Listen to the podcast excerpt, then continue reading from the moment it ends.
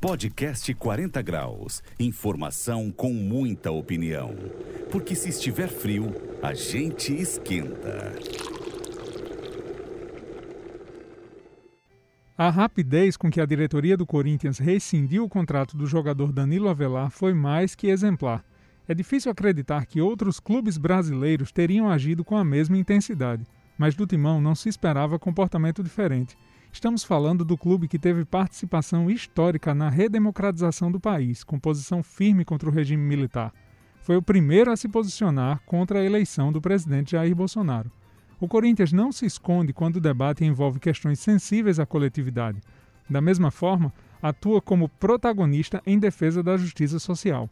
O ato racista aconteceu na noite da terça-feira, durante uma partida online do game Counter-Strike. Avelar xingou um usuário de, aspas, filho de rapariga preta. Fecha aspas. O jogador chegou a pedir desculpas publicamente, o que não foi suficiente. Em menos de 24 horas do fato, a equipe jurídica do Corinthians e os agentes do atleta já discutiam os termos de sua rescisão. A resposta dura e ágil do clube, no caso, é mais que necessária para mostrar que o racismo deve ser intolerável.